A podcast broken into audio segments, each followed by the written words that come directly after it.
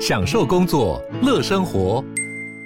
就算不在办公室，也能从容应对线上会议。HP Dragonfly 透过专业的 HP Presence 设计，内建降噪及会议快速键，搭配清晰的 Bang & Olufsen 音效，增强音讯及视讯功能。HP Dragonfly 顶级商务笔电，采用 Windows 11专业版，让您在会议中享有最佳的视觉和听觉品质。热门财经议题、即时投资快讯、焦点新闻话题，陈凤欣与您同步掌握。欢迎收听《财经起床号》。Hello，各位听众，大家早！欢迎大家来到九八新闻台《财经起床号》节目现场，我是陈凤欣。每周选书早起读书，今天呢要为大家介绍的是谈斯多格哲学。哈，那这是远流出版社所出版的《论人生短暂》。好，那在我们现场的，我今天特别邀请的是，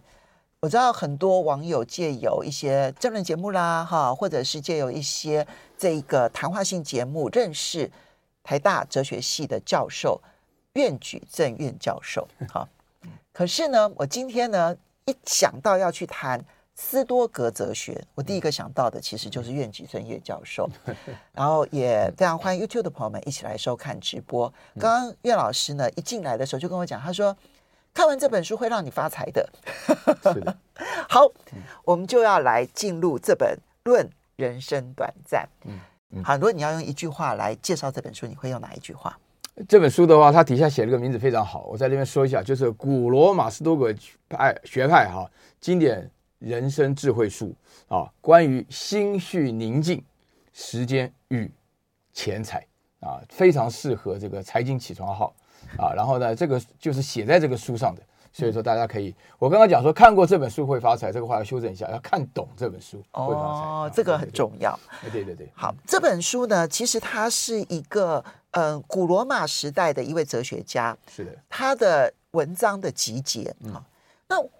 他是谁？我们又为什么要在这个时候去读一个两千年前的一个哲学家所所写的文章？这现在这个社会还适用吗？啊，我稍微介绍一下这个书的作者哈。这个书叫塞内卡啊，这个拉丁化了啊。但是呢，我们我把它翻译成塞内卡啊。那么他呢是他的生平非常有名。啊，他的生平非常有名，呃，我随便列举他几个比较有名的特点啊。首先，第一个的话呢，在古罗马时期啊。就是在他们还没有拿基督教当国教的时候，我们叫古罗马时期啊。那之后的话呢，到了西元四世纪、五世纪以后的话呢，那个基督教变成这个罗马帝国的国教以后呢，这个意义就不太一样了。嗯，就说是当这个基督教还是异教的时候呢，就那个时期大概前面有五个世纪，主要是说从凯撒啊、奥古斯都啊，一直到这个以及发生这个各式各样，一直到了这个尼禄啊，呃，尼禄啊什么的。嗯那那个我们通常翻译叫暴君尼禄，这个塞内卡就是尼禄的最重要的大臣之一啊。后来呢，也是因为尼禄呢 喜喜怒无常啊，就以这个阴谋暗杀的名义的话呢，就赐死啊。这是塞内卡第一个，他这个表示他是个大臣啊，非常这个参与到政治啊。那么第二个的话呢，重点的话呢，就是这个他呢是一个非常重要的斯多葛哲学家。所以他表现的斯多葛哲学家，看这本书的时候呢，这个斯多葛哲学有一个很特别的地方，就是说跟我们这个中国哲学有一点像。现在西方人已经没有办法再谈一个学派，但我们东方哲学谈的就是儒家呀、啊、道家呀、啊、啊这个佛家呀、啊、什么的。法家、啊。哎，就就这这边是强调就是叫做学派经典。啊，意思也就是说，斯多葛哲学是一个学派，他们有一种共同的信念，源远流长，认为人生的道理就是一定固定的，然后每一个人以不同的角度、个人的生活经历来诠释这里面所发生的每一件事情，所以说是它是一个重要的斯多葛哲学。而且你读这本书的时候，他常常告诉你说，我们应该读哲学，那这个用法跟现在的这个西方哲学不太一样，但是跟我们中国哲学倒很像。啊，就是说，我们现在常常劝人家说，你要了解人从哪来啊，人生的意义啊，你要往哪里去，你应该读哲学的这个观念讲的是很相似的。就读人、啊。第三个部分的话，就是说，塞内卡本身呢，他的写作的风格就在这本书里面展露无遗。他是用一种书信的方式啊，比如说我有一点问题啊，这个写封信给这个凤心，我说我最近遇到了什么样的问题，然后凤心呢跟我呢私交不错，然后呢就回的很长，把他所有的想法思想。所以说呢，这个塞内卡其实最有名的信还不没有收到这里面，最有名的信是写在他给他妈妈的信上。哦，然后这封信的话呢，这这个这个叫做就是这个呃写信给那个自己的妈妈，因为他曾经呢被以这个跟皇帝的妹妹通奸的身份被关在科西拉岛上。对，然后呢，他那个时候呢写了封信安慰他妈妈，然后安慰的人呢。那个被安慰的人是导致那个使得他受害的时候心情悲伤的人所写的信，所以他本身一下又主观，一下又客观，用展现这种方式，就是说身历其境的同时又客观的表达，所以说这变成他重要的一个风格。所以你看了这本书的话，你一定要了解这种书信式风格。这种书信式风格的话，其实在中国也出现啊，就是说我们有很多很重要的文章，其实都是写给某一个人的一封信。然后他这文笔太好了，所以变成了这个重要的文章收录下来。嗯，然后第四点的话呢，就是塞内卡可能是罗马帝国最有钱的人，啊，据说他的土地都到了英国了。啊、对，就是就是说他本身的话呢是非常非常参与政务不说。在食物方面也不差，非常符合我们财经起床号要介绍的人物。我我我我如果印象没有错的话，有人帮他去换算这样子，他的这个财富相当于现在好像七十亿美金吧？对，反正反正反正不会比索罗斯差。对，没错，是一个非常好。那么这里面其实你刚刚一呃提到，就是说他是鼓励大家念哲学，其实他自己人生大起大落，担任这个尼禄的王储，呃，尼禄作为王储的时候的老师呢，对，担任过他私人导师。然后当时尼禄其实送了。他非常非常多的土地，所以这些他后来非常非常有钱。可是呢，当他这无故获罪，哈，那那到不管是流放到科西达科西嘉岛，或者是最后他的学生尼禄，然后刺死他的时候，他总是心情非常的平静。嗯，我们这里面其实有看到他接受尼禄刺死的那个过程啊。他如何的非常平静的去告诉大家说，其实我真正留下来的是什么，以及我没有留下来的是什么，然后我为什么要这么平静的来接受这件事情，其实都反映了他的哲学思想。那所以这里面就要回到斯多格哲学。斯多葛哲学为什么重要？那为什么对老师？老师其实之前也出版过一本书哦，叫做《求善》，嗯真善美的善嗯。然后是你在台大哲学系里头呢开的斯多葛生活讲坛。嗯，好，你为什么对于斯多葛哲学情有独钟？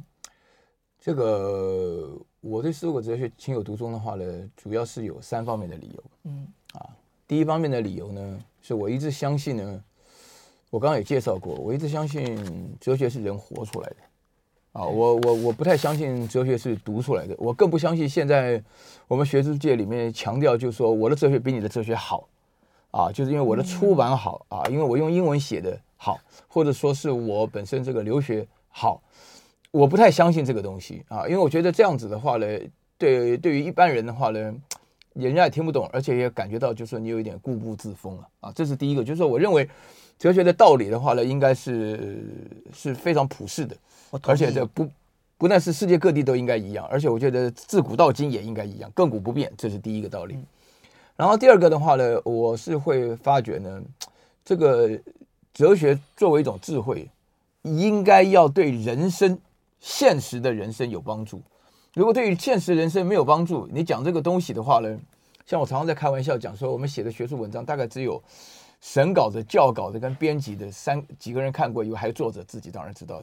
其实传阅率并不高。那一个哲学的话呢，花费的是这么高的情况下的话呢，那么传阅率很低的情况下，就表示它没用。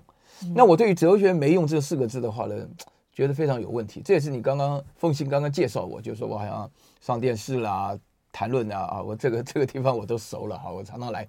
所以我就会觉得说，哲学要能够发扬光大，一定要先证明它有用，啊，然后我入世一定要入世，一定要入世，就是说大家的。然后第三个的话呢，我会发觉呢，这个斯多葛哲学呢，他呢，他讲的一个道理呢，是我原来呢，就我不用读书，我都可以大致上了解道理。就是道理基本上就是说，你在懂得如何生活的同时呢，要能够积极投入你的现实工作上。啊，要非常积极的投入现实工作上啊！那我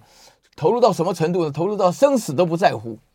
啊！因为我们在哲学界当中呢，有两个人呢，为了哲学的真理呢，连命都不要了。一个就是苏格拉底，一个就是塞内卡。嗯、那这个西方人的话呢，对这两件事，你在网络上可以找到一个雕像，这个雕像呢很特别，它雕的是两个人啊，一块石头，你如果从这边看是苏格拉底，反过来看的话，呢是塞内卡，就是这两个人都是为了哲学真理而自杀的啊。塞内卡的死是他自杀的啊，就是说尼禄是死，但是因为他血管割开，他年纪非常大，所以血流的很慢，对，他自己就用蒸汽的方式让血流快一点，然后就早一点死掉。是，那那个苏格拉底就喝了毒酒吓死，所以说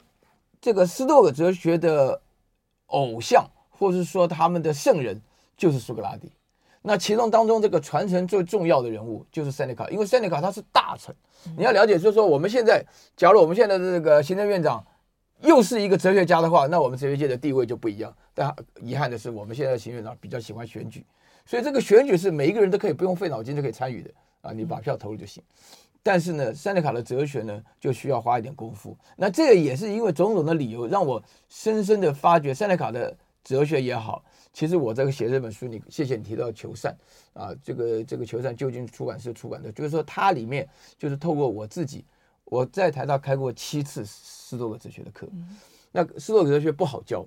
为什么不好教呢？因为最主要呢，它是强调人生的道理，那我只有一个人生。我讲出去的人生，大部分都是我的人生。很多人会觉得说，你很幸运啊，你有这个机会啊，你有这个能力啊，我没有啊，我不幸运，我没有这个机会，我没有这个能力，那我怎么能够模仿的人生呢？我要强调重点，重点是他的哲学精义，不是要你去模仿我的人生或你的人生，而是要了解所有人的人生必然走这条路。所有的人生在遭遇到了某一个情境的时候，如果你懂哲学的话，在这个情境当中，你如何追求到自己的心情的平静，而又很积极？这件事情，光是你能够在那一个假设说是一个危机好了，我们常常讲危机就是危险跟转机。可是危险跟转机同时存在的时候，你要心情很平静，你才会理性，然后你才会能够好好的去做所有的权衡的一个抉择。然后你必须要很勇敢，嗯，所以你这个时候才会在这种情况之下，我还愿意积极投入，嗯，这就是，呃，我们不需要去活过每一个人的人生，但每一个人人生都会遭遇到重大转折的时间点，而在重大转折的时间点，你有没有能力非常平静的去平衡的看待既定的事实，而在这既定事实之下，去根据自己所真正追求的目标，然后积极投入，这其实。我觉得这就是最难的一件事情。对，我，我刚好刚刚看到这个财经起床号奉新介绍了这个所有的这个市场啊的数字。啊今天是个很特别的日子了哈。今天不过不但是民国一百一十一年的十一月十一号啊，而且也是美国股市突然在一阵消弭之下的大涨超过一千两百点啊的这个情况下，很多人的情绪受到影响。嗯，很多人的情绪受到影响，但是呢。我在这边讲到斯多葛哲学呢，我觉得最典型的两个代表人物啊，就是就因为你财经起床号嘛，讲的是市场，市场最成功的人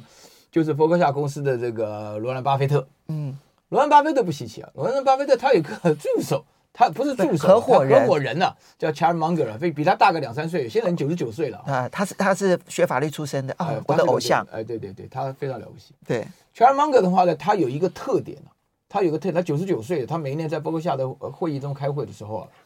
他的特点什么呢？这个讲话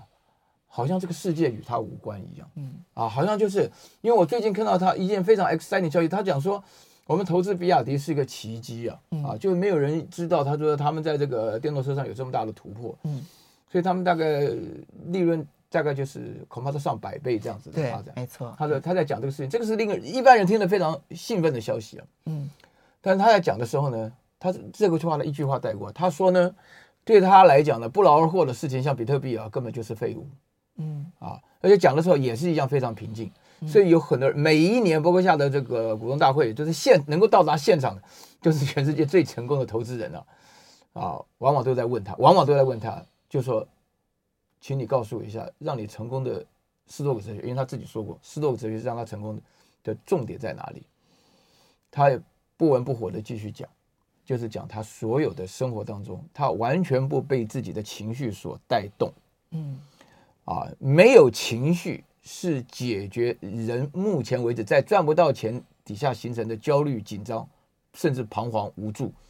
的主要理由。因为你刚刚在报这个数字的时候，啊，我自己我不投资，所以我听完以后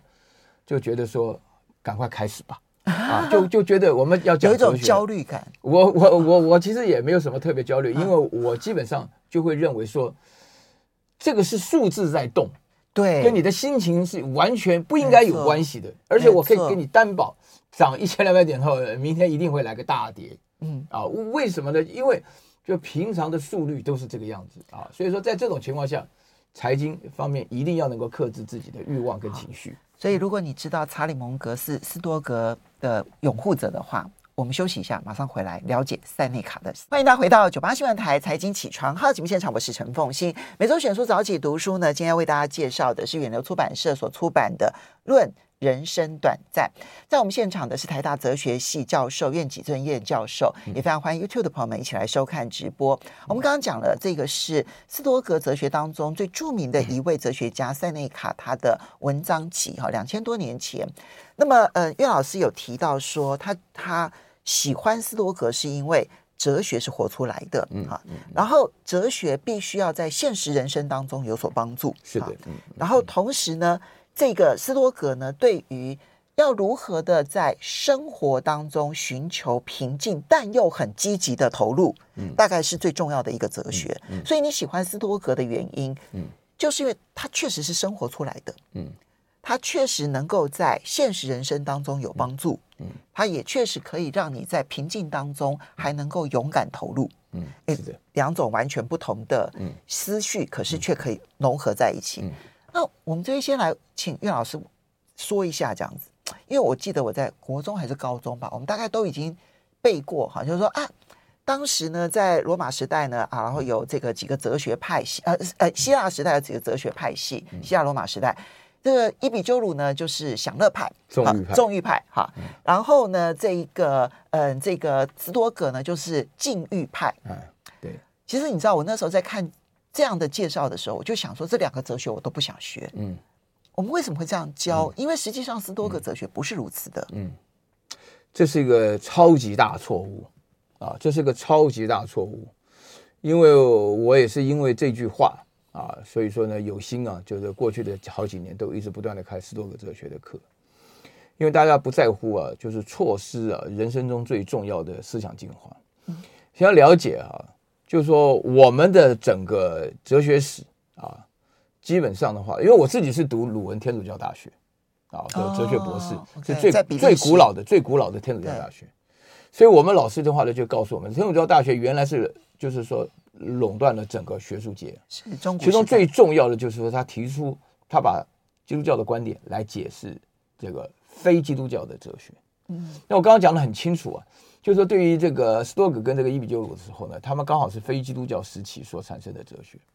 那么实际上，在这种情况下呢，就是用禁欲跟纵欲的话来来解释这个这两个哲学学派呢。其实另外还有包含什么逍遥学派啦，或者什么什么新学院学派什么那个那个也不是希腊，也不是罗马，就是在那个这个亚历山大大帝征服了整个用希腊文化征服了整个欧亚非大陆的时候所产生的时期，我们叫希腊化时期。在那个时期所产生的哲学思想，其中涌入了非常多的东方思想，嗯、啊，就是说有很多这个这个圣王的 divine king 的这个概念进入了以后呢，让大家发觉人生呢是应该有这个阶层性，所以才会有强调学派。斯多葛学派早先是 Zeno 开始，是从希腊哲学，然后历经了希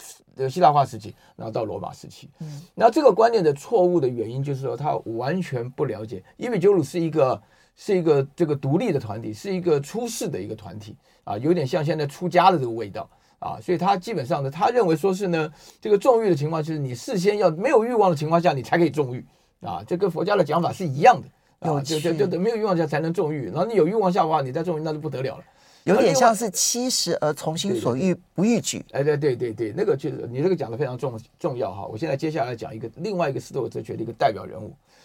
就大家都公认呢、啊。就是有一个很伟大的一个创创业人，就是我现在每个人手上的 iPhone 手机的 Steve Jobs 啊的这个设计人、发明人、推销人。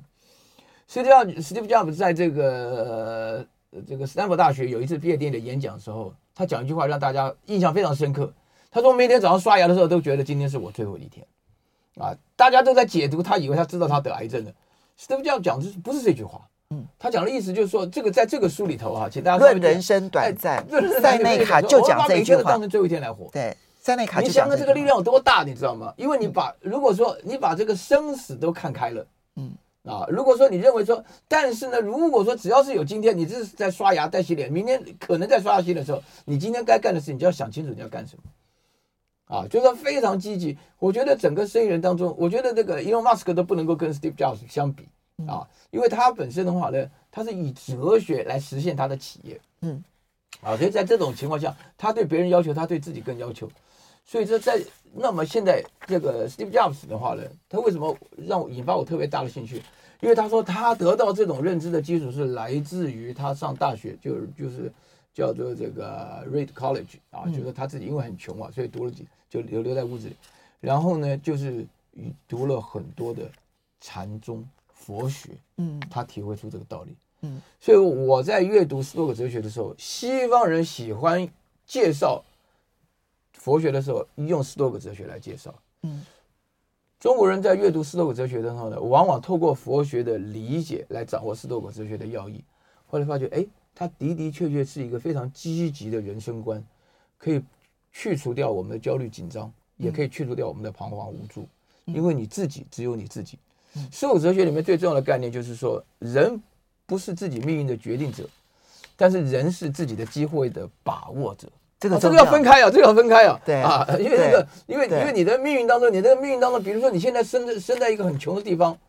那你就不太可能就是有你连股市叫什么都没见到，你就不要想着这个就透过这个方面来发财。嗯、但是如果你生在纽约当中，你会发觉说，哎，你有人生有比较多的选择，那这是市场是其中很重要的一部分。那你就要注意到你的心绪要宁静。你才能够从事于操作啊，所以说这个斯多葛哲学的用处就发生在你的现实生活的环境中，在哪里啊？嗯，刚讲这个，我把每一天都活成当这个我最后的一天了。我们来看塞内卡，他在这个文章里头，他其实有有一句话，我就呃，它里面很多很多非常精彩的话，我随便翻一页啊。比如说他讲说，你花了多少时间沉溺于无意的悲伤，没有对你没有帮助的悲伤，愚蠢的喜悦，贪念。世间的纸醉金迷类别呢？啊，你留给自己的时间还剩多少呢？你会发现你还没有成熟，就快要凋谢了。嗯，所以人生并不短暂，短暂的是我们真正用来活自己的时间太短暂。是的，是的，确实是。所以你刚刚那段，那你看他那句话，就是说，过去可能发生了很多，我可能命运不好，我可能这个遇到了什么很糟糕的事情，但你现在如果都沉溺在那个悲伤当中。其实对于你活在当下有什么帮助呢？那好，投资比亚迪，你好厉害，一百倍的这样子的获利。你如果沉溺在那个喜悦当中，对于你的当下又有什么样子的帮助呢？如果你花很多时间去计划未来，对于你自己活在当下又有什么帮助呢？对，所以，老师，我这样子的感受对吗？我我对了，当然这个是阅读以后的感觉，我稍微。呃，告诉大家一下，就是说这个原则性的说明啊，就是我因为我上这个课嘛，那当然，这原则说明是说你会有焦虑，你会有紧张，你会有彷徨，你会有无助，都是为了什么？都是为了在你自身以外的事情。嗯嗯嗯，啊，你自身以外的事情，这个自身以外的事情的话呢，就是说你有你的判断，你这个判断呢，判断的结果呢，认为你应该为你自身以外的事情焦虑、紧张、彷徨、无助的话，如果是这样子。你就会发觉，真正的来源就是你焦虑、紧张、彷徨、无助的来源，不是这个事情，而是你的判断。嗯嗯啊，而是你的判断，而且你这个判断所导致出来的结果呢，实际上让你变成了焦虑、紧张、彷徨、无助。嗯，然后呢，它成了一个恶性循环。你越焦虑，这个情况的话呢，让你的判断呢也跟着焦虑，所以你导致你会搞不清楚。这个客观跟主观呢是完全交结在一起，变成了一个纠缠，一个乱七八糟的纠缠。所以你会觉得说，很多人就很轻易的讲说，人生如屁啊，就是这样子的一个感觉。那么有这样子的一个认知呢，对于你原来想要解决问题无助无济于事的同时呢，这里呢会告诉你说，你要先了解，就是说你的判断，你为什么会做这种判断呢？因为呢你在乎，你在乎什么呢？你在乎别人的眼光，嗯啊，你在乎别人的这个想法。啊，所以呢，你会做出了很多不切实际的判断，那么也因为这个缘故呢，就是导致于你呢，一定要认清楚认命。所以认命这个概念，在斯多葛哲学当中，不是一个消极，而且是个积极的概念。他举了过一个例子，这个例子是这样，就是说，就是斯多葛哲学家非常多了，有一个就是奴隶出身的叫艾比克泰德啊，就是就大家看我的球赛里面特别写到，他里面的话他讲了一个例子，就是说有一只狗啊，他呢想往东走，但他被圈在一个往西跑的马车上面。那请问这个狗呢，应该做往西还是往东的判断？他想往东，但是马车往西。这个答案，艾比克泰德讲说，毫无疑问的就是他先跟着马车走一段时间后，等到马停下来，说不定他有机会再往东走。有道理，哎，就是说你本身来讲，你做了判断，所以说斯多葛哲学的话呢，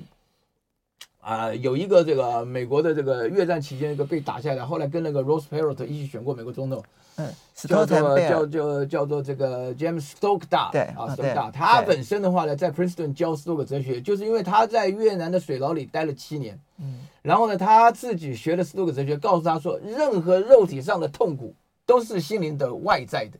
嗯，所以我就回去，他回去以后就受到了全美国的表扬，然后他是重要的斯多葛哲学的提倡人。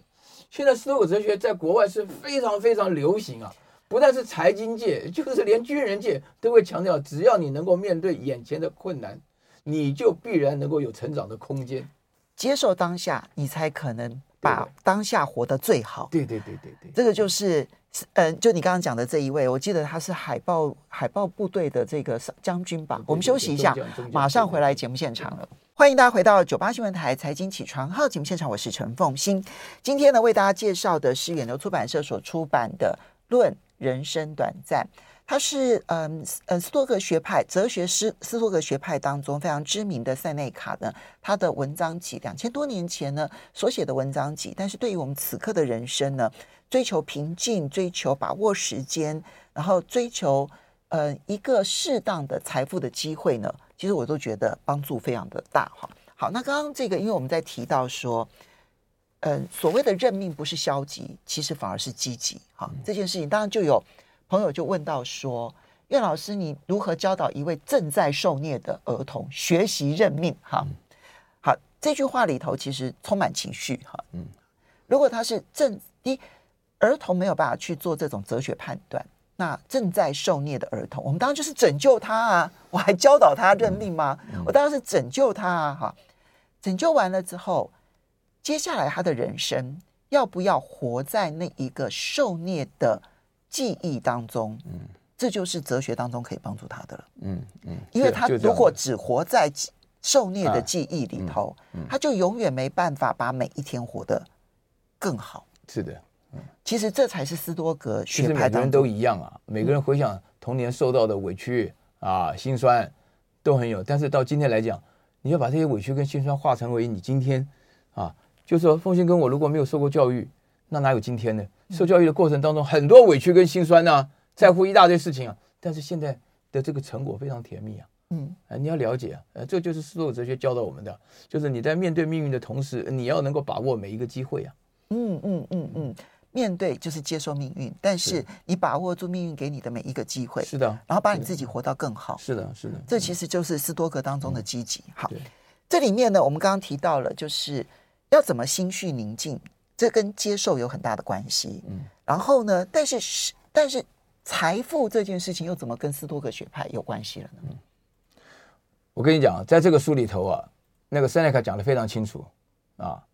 你千万不要以为赚到钱了就一定快乐。啊，刚好相反啊！你在你在这个第三篇文章《论心绪宁静》，它里面特别提到这点啊，就是有钱人有有钱人的痛苦，没钱人有没钱人痛苦，但是总而言之，他们都叫痛苦啊。所以你在这个问题上呢，那个关键就不是钱，钱就是个外在东西。我说过，任何外在于心灵的东西的话呢，你在判断上啊，比如说有钱的人的话呢，我觉得他麻烦更多。嗯啊，就是说这个财富的管理是个麻烦，别人想着他的钱也是个麻烦，然后他自己能够做什么事也是一个麻烦，用钱来做怎么样，然后怎么样让人家觉得他不至于为富不仁的同时的话呢，呃，又又所以说我现在受到很多人的委托，他们要我谈一下什么叫做家庭传承，什么叫做让富二代的话能够积极面对人生啊，富二代的话呢已经基本上是我们最羡慕的人了，但是富二代里面的产生的痛苦的人非常多啊，嗯，对不对？所以说这个痛苦的来源不是钱啊，当然了。啊，这个这个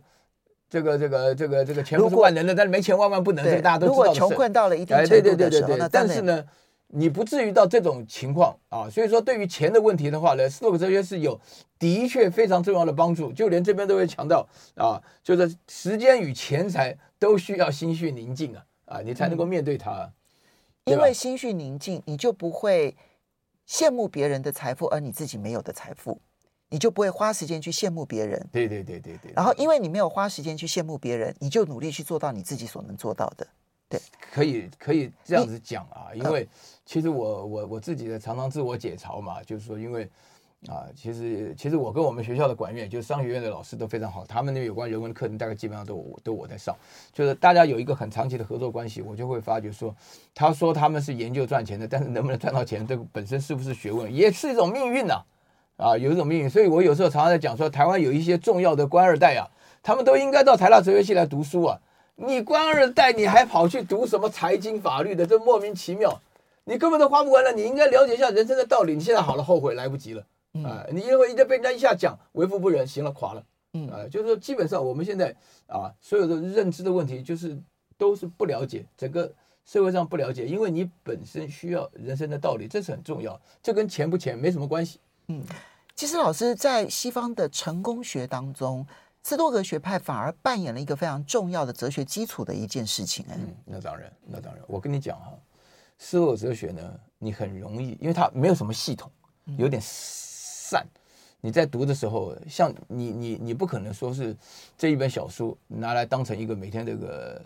呃，好像这个啊，每天睡觉前的必读的东西啊，它实际上也没什么具体效果。就大陆以前有个温信的总理，曾经他喜欢读另外一位斯多葛皇帝，叫做这个奥里略了，他写了一本书叫《陈思录》，他说他每天都在读一点啊，读了这个。可是《陈思录》也是我很喜欢的一本。对对对，你知道我在讲什么东西？嗯、呃，就是说他自己会觉得说是这个《陈思录》，《陈思录》根本没有系统了。嗯。但是你可以归结出来起来的话，就是我们刚刚讲的，就是你降低你的欲望，然后做出明确的判断。然后同时的话呢，你自己呢就面对你的人生以积极的态度。嗯，我自己啊，在上我对这个教就是做市场的人，我常常去那边给他们演讲啊，做做投资。我提出了六六个字的真诀，分了三个部分，就是不赚、不留、不花。不赚的意思就是说，你参加股市的目标的话呢，不是为了赚钱，而完完全全就是把它当成一个人生的积极面向来看待。就这里头有你要做的事情，你就好好做。啊，你如果满脑子光想赚钱赚钱，这种人赚不了钱的，啊，不赚啊，就是说你基本上，比如说我举个最简单的例子，因为我写过一本书是有关于索罗斯的投资哲学，它是这个展开了，就是说你在他有很多，你你你要知道，那个开投资公司的时候，两千万资金给一个小鬼头，两亿资金给小鬼头，叫他操作的时候，他要垮了，你把他开除，他都赔赔不了这个钱。所以他之前要写个报告，他为什么要这样子用？然后之后要做反核复，要检检核他的判断对对在哪里，错错在哪里？这个就是说一个写报告的重要事情。这是索罗斯他自己到今天为止，他就有关于世界局势或财经局势，他都发表的报告。但是他的目的的话，就是你在写这个报告所展现的兴趣，要大过于你想要赚钱的兴趣，这是重点。啊，比如说我讲国际财经的时候，我根本都不记得，有时候我常常忘掉领通告费。我我讲的非常高兴的时候，我就忘了原来讲这个东西是有钱的，啊，就这样忘掉，就是这个叫不赚。不留的话，就是说在市场当中呢，它其实是一个搅乱心灵的一个很明显搅乱地方，啊，那么就是说呢，你能够离开市场就离开市场，找到赚钱就离开，啊，那这个也是大家都很羡慕的，啊，就是提早退休，财富自由。跟巴菲特坚持的一件事情，哎，对对，他很坚持，但是他自己干到九十九岁，他也不退下来，对，这随随便，就是每一个人自己选择。他们是他们是呃，资金会留在市场，但他们的心没有留在市场。对，对，对，这个就是不留。然后呢，不花呢，就是一个非常重要的习惯，就是你七早八早，你看到别人什么的，我从来没有买过名牌，我自己穿了名牌，人家送给我，我也不知道这个叫名牌。而所以因为这个缘故的话呢，我并不在乎这种外在的事情。那么这个是一个原则。好，追求心灵的平静，然后让自己可以把自己发挥到。最好的一个人生哦，论人生短暂，塞内卡。其实我觉得很多的经典书永远值得一看再看。那今天为大家介绍这本书，希望大家能够有所收获，读通的话，那谢谢。